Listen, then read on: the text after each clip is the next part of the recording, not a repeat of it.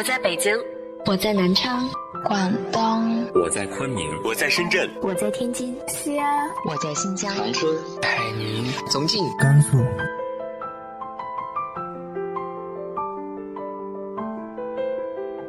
这里是 FM 幺八零八四，昨天的你的现在的未来，我是主播背着吉他的蝙蝠女侠。无论你在哪儿，这里都有我的温暖等你。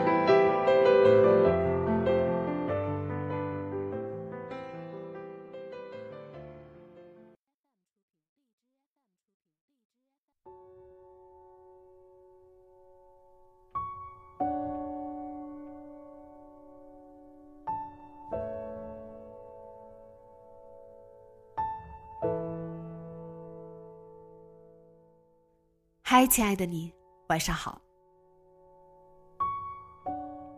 今天继续为大家分享的是来自于陆河的长篇小说《伤心诊所》。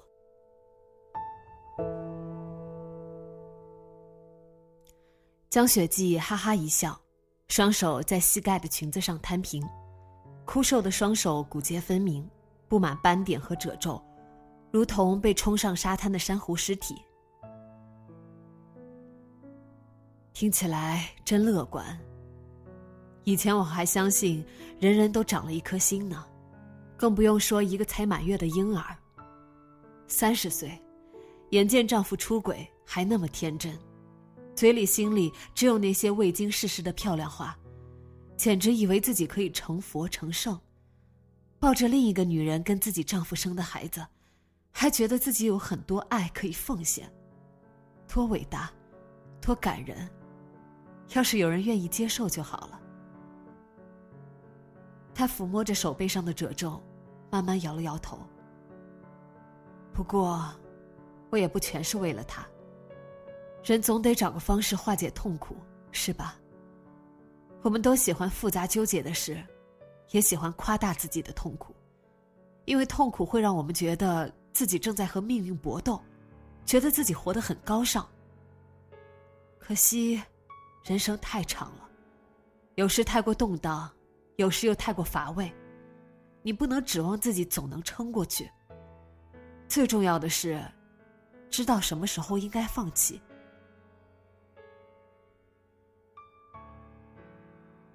他转过轮椅，面对宁轩：“我早就放弃了，现在我已经老得快死了，没有兴趣琢磨那么多事。他没有子宫也好。”没有良心也好，都是他的事。不管他回来是为了什么，我都没有什么可以给他的。他是为了你，他半辈子自暴自弃，没法安稳，都是为了惩罚自己，是吗？真让人感动呢。原来我还有个这么贴心的女儿。要是真的就好了。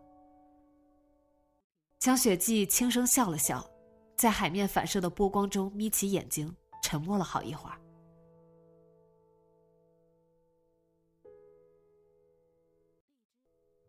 记得刚出院回到这里的时候，我总是反复做同一个梦，梦见刮着台风，砰，屋顶一下被掀掉，一个塑料袋从屋里飞出去，飞过海面，鼓鼓囊囊的。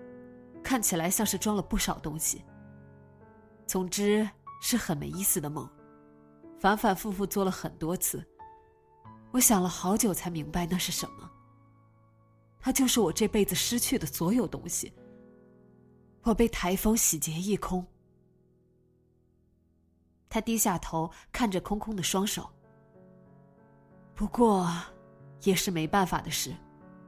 台风又不是只吹我一个人。到最后，我们每一个人都会失去身边的每一个人。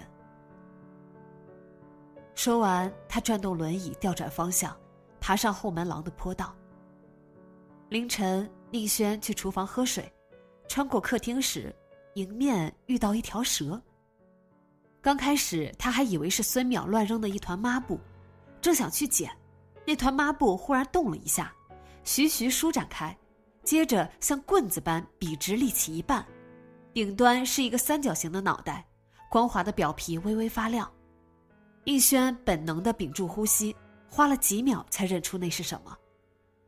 差不多有两分钟，宁轩和蛇就这样相互对峙着。幽暗中，他能感觉到有一双冷酷的眼睛盯着自己。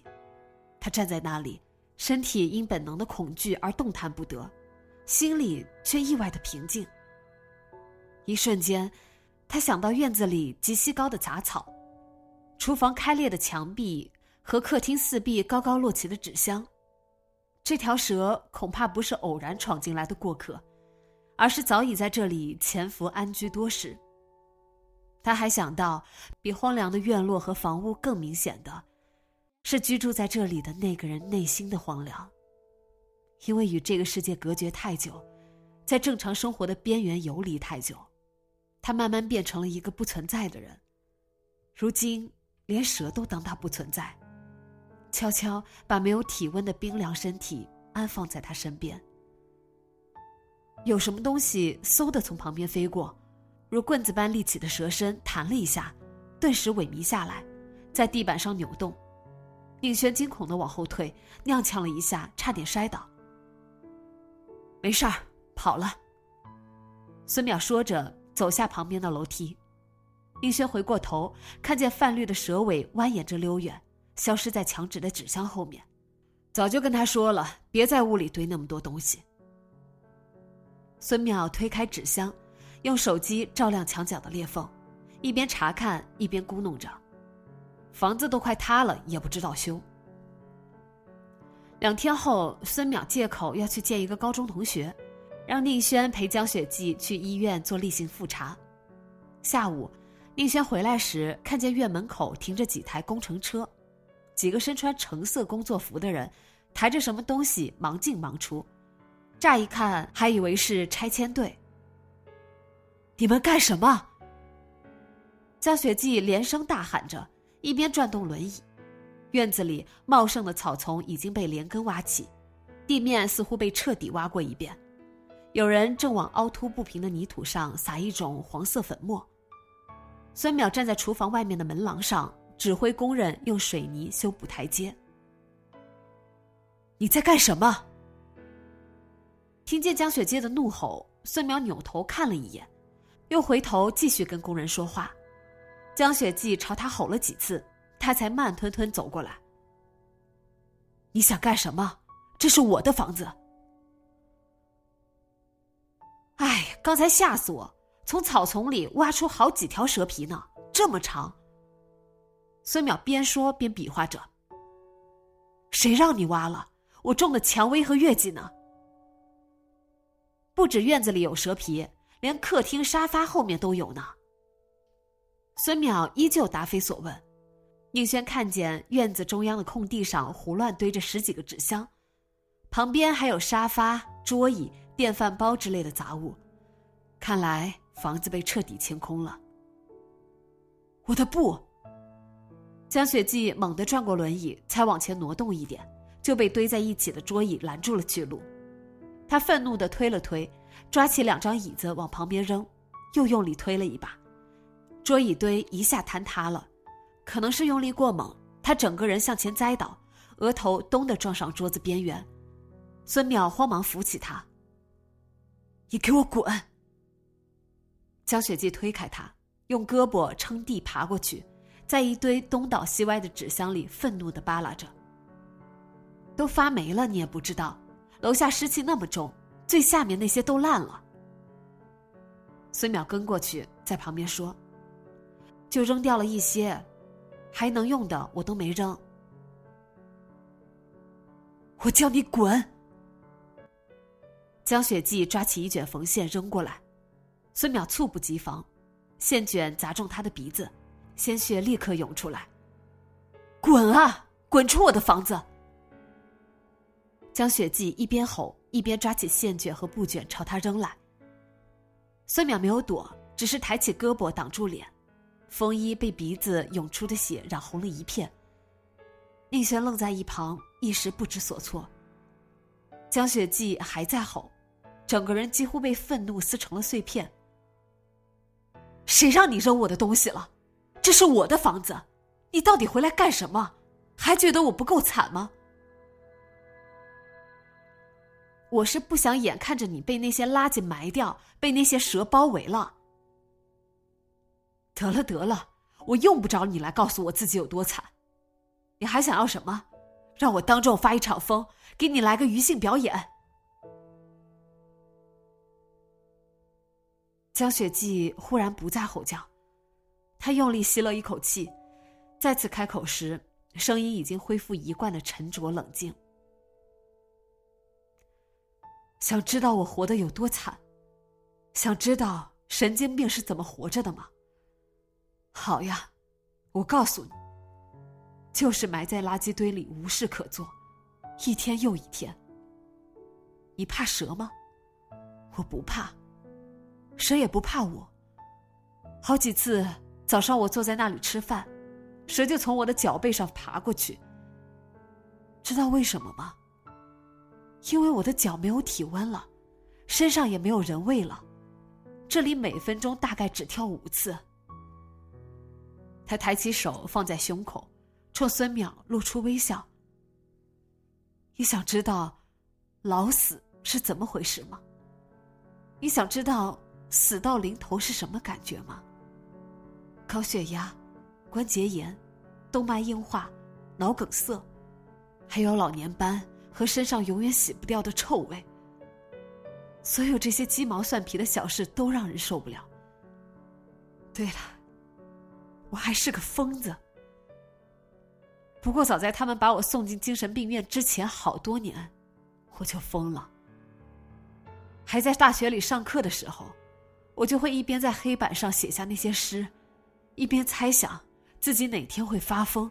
变成一个当街哭啼、无依无靠的女疯子，衣冠不整，不成人形。我想不通自己到底做错了什么。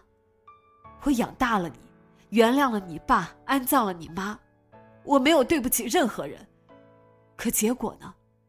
也让我失去了丈夫，失去了大学职位，失去了为人的尊严和所有的一切，最后变成了一个半死不活的疯婆子。孤零零留在这里，每天问自己到底造了什么孽。他说着，环顾四周，视线扫过呆立一旁的宁轩，又回在孙淼身上。还记得吗？那天你说你恨我。看着面露困惑的孙淼，江雪霁露出近乎心满意足的笑容。就是知道我不是你亲妈的那天。你说你从小就害怕我，还说你恨我，你不是哭喊着说出来的，而是一个字一个字清楚冷静的说出来的。现在我也告诉你。他停下来，缓缓深呼吸，然后盯着孙淼，一字一顿的说：“我恨你。”只要我活着，就不会原谅你。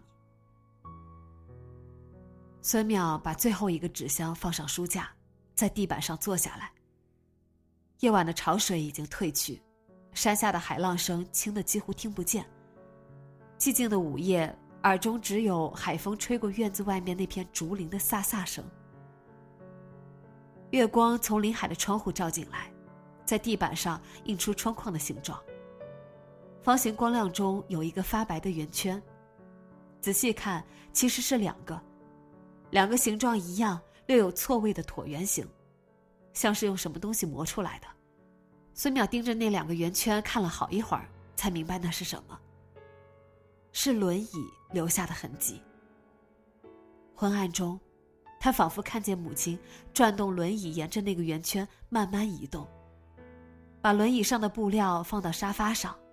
从书桌上拿起眼镜，从墙边的纸箱找出几卷布，又从电视柜上的纸箱里找出一盒针，最后回到沙发前继续拼贴他的画。轮椅的两个轮子在地板上磨出一道道发白的圆形轨迹，不断叠加，变成一个封闭的圈。他就这样在圆圈里往返来回，周而复始。月光慢慢移动，窗框的形状随之从地板转移到墙上。一片狭小的月光爬上电视柜上方，照亮墙上画框里的几朵白色花朵。一朵朵白色铃兰坠在碧绿的细枝上，花苞饱满，带着温润的光泽，像是刚刚被雨水打湿了，那么逼真。似乎伸出手就能触摸到坠在花瓣上的雨水，美得摄人心魄，几乎令人生畏。仿佛它们不是用布料拼贴出来的，而是以什么人的心血为养料浇灌培育出来的。孙淼理解母亲为什么喜欢做这些东西。独自一人居住在这座空房子里，比空旷冷清的时间。和溃烂疼痛的心更加难以忍受的，是心里始终没有枯竭的一些东西。不管是什么东西，他只是迫切的想把那些东西挤干了、耗尽了，让自己加速衰败、凋零萎落。即便这样，他依旧那么用力恨着他。他当然有理由恨他，一个令人发指的女儿。但孙淼想不起来自己曾经对他说过同样的话。也许是因为他一向鲁莽又暴躁，总是轻易做出一个决定，又轻易说出一些话，轻易伤害一个人，然后再用很长的时间来想清楚自己是否后悔。有时他会后悔，但已经来不及了。更多时候，他还没想清楚就把他忘了。曾经说过的话、做过的事、有过的想法。就这样沿着心里的缝隙悄然溜走，消失无踪。遗憾那么多，他甚至不愿去想。很多事他原本可以换一种方式去做，很多话他原本可以选择不说，很多决定不必那么着急，很多东西不该轻易放弃。记忆对他来说就像一块接触不良的垫板。很多回路依旧完整留存在上面，却再也无法通电。时间久了，他甚至想不起那些东西原来是做什么用的，留下来的都是一些貌似毫无意义也毫无关联的片段。站在后门的台阶上，把海星一个个扔回海里的母亲。他踮着脚，向涨潮的海面探出头，视线追随着一个个海星。像在为他们送行。海风吹起她的裙子，白色的裙摆哗哗作响。坐在厨房窗前，吹着自制海螺笛子的母亲，呜呜咽咽的声音如同哭泣，让孙淼想到那些越过潮水线，再也无法回到大海里的鱼。下雨天，在空荡荡的教室里弹钢琴的母亲。齐长的手指敲击着琴键，那么用力，就像要把什么东西一拳击碎了。他还记得一场太阳雨，刚上小学的时候，六岁或者七岁的夏天，忘了是为了什么，他和母亲在海滩上寻找赤旋螺贝壳，沿着海岸线越走越远。晴朗的午后，阳光洒在他左手边的海面上。照亮每一道波浪。走到海角尽头的时候，头顶忽然飘来一朵雨云，随即下起了雨。他和母亲躲进礁石洞躲雨，意外发现了一个潮汐潭。尽管外面暴雨如注，海潮喧哗，礁石洞里却异常静谧。雨水从礁石缝隙漏下来，滴落在潮汐潭里，叮叮咚咚，声音清亮如同乐音。然后。像是忽然被什么东西打动了，母亲开始朗诵一首诗。什么诗？孙淼不记得了，只记得她的声音和水滴声很接近，节奏也一样。那时他坐在母亲身边，仰头看着她，透过雨水和海潮的强烈气味，他依然能闻到母亲身上的某种气息，又轻又软的。海面的波光从洞口反射进来。勾勒出他的侧脸。他看起来像是在发光，似乎连礁石洞和潮汐潭都被他照亮了，四周光芒闪耀。让此刻的孙淼都不由得在昏暗中眯起眼睛。就是那样一个人，走过这一生，最终来到这个梦魇般的地方，用轮椅在地板上画出一个圆圈，在其间无休止的来来回回，在缝缝补补中耗尽自己。时间在这里渐行渐缓，直到彻底停止。固定成地板上这个圆圈的形状和尺寸，那也是他生活的形状和尺寸。这么多年，那颗一直在黑暗中静静溃烂的心，还能复原吗？他知道，有些事，无论他多么后悔，无论他愿意付出什么样的代价，都已经无法挽回。此刻，在这里苦思冥想，自己还能做点什么？不过是在面对自己的无能为力。孙淼在厨房门口跨出圆圈，打开水龙头，用凉水洗了把脸，下巴上滴落的水打湿了衬衣胸口，凉凉的。水槽上方的窗外只有寥寥几颗暗淡无光的星星，海平面尽头开始透出浅浅的橙色。天快亮了。客厅里传来地板的吱呀声，似乎是轮椅的声音。径直朝厨房而来，孙淼慌忙趴在餐桌上，埋头到臂弯里装睡。轮椅在厨房门口停了下来，江雪霁犹豫了片刻，转动轮椅去了水槽那边，打开水龙头往水壶里灌水。寂静的厨房里，加热的水壶开始呼呼响。过了一会儿，呼呼声渐渐平息，蒸汽嘶嘶作响，伴随着咔的一声。开关弹起，周围再次恢复寂静。孙淼抬起头，看见母亲坐在水槽前，眺望着窗外灰蒙蒙的海面。他没有拿水壶倒水，也没有动，只是默默坐着，看起来平静而耐心，像是在等待海平面尽头的一片云慢慢飘走。水开了，要泡茶吗？孙淼站起来，打开橱柜，拿了一罐茶叶。江雪霁依旧一动不动的坐着，像是没有听到。过了一会儿，才回过头。我喝水，他说。啊，好。孙淼放下茶叶罐，手忙脚乱的打开消毒柜，拿了一个玻璃杯。端起水壶倒水的时候，还不小心烫到了手，差点把杯子摔碎了。我不喝了。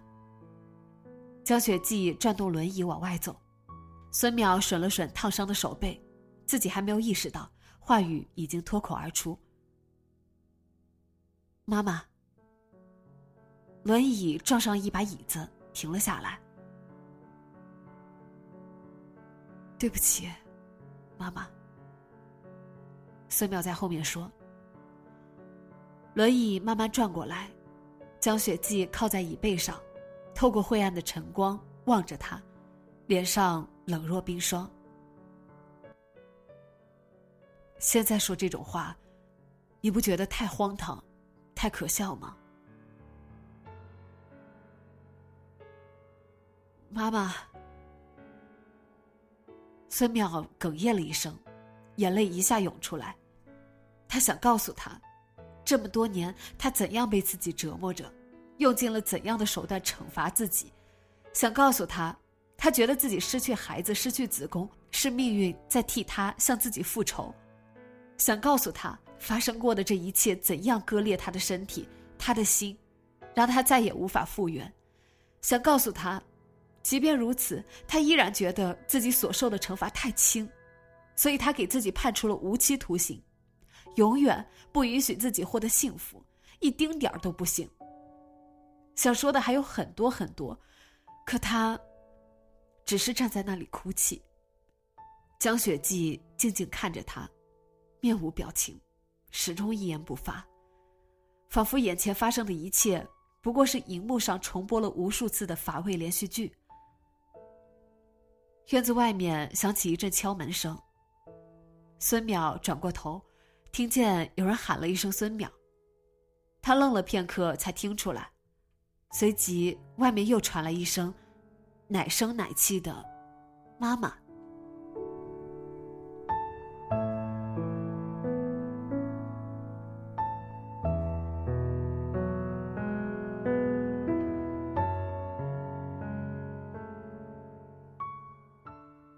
今天的节目就到这里，后面的故事下周三继续说给你听。今晚做个好梦，晚安。